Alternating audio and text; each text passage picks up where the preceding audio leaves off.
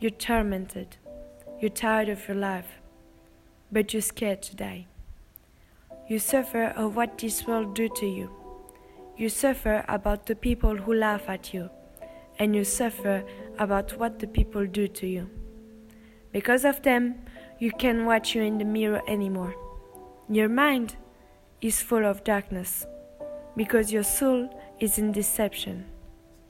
This world gets you on your knees. He puts in your heart too much problem, too much pressure, too much deception. You think you think that your brain is kidding, that something goes wrong with you. All excuses are good to self-pity.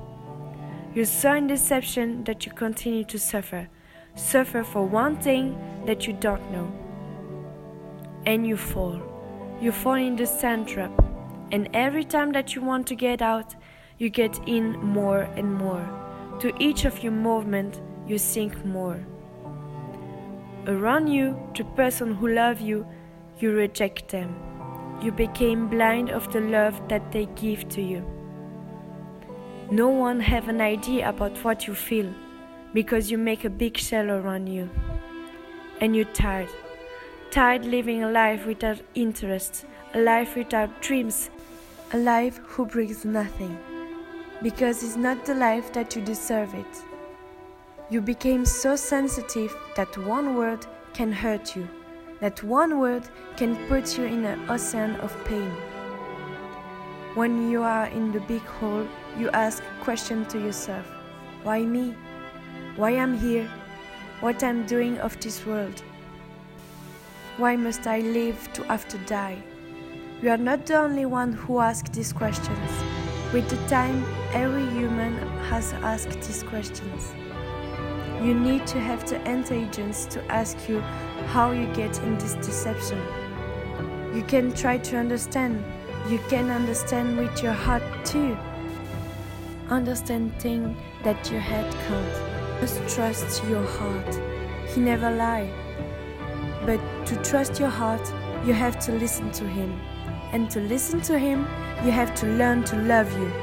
You can't repair your soul without love.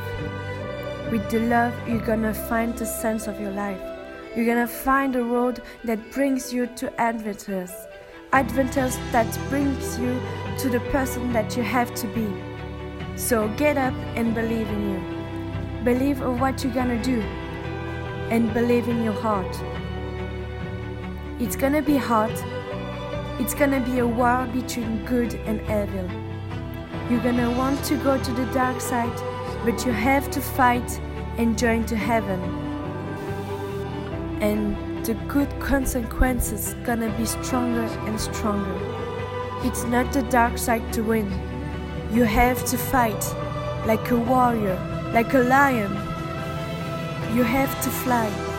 If you can't fly, then run. If you can't run, then walk. If you can't walk, then crawl. But whatever you do, you have to keep moving forward. Like that, you're gonna overcome many barriers. You have to never ever give up. To after to say to the dead that you live without regrets, that you live with much happiness, that you live with much love, that you live your dreams.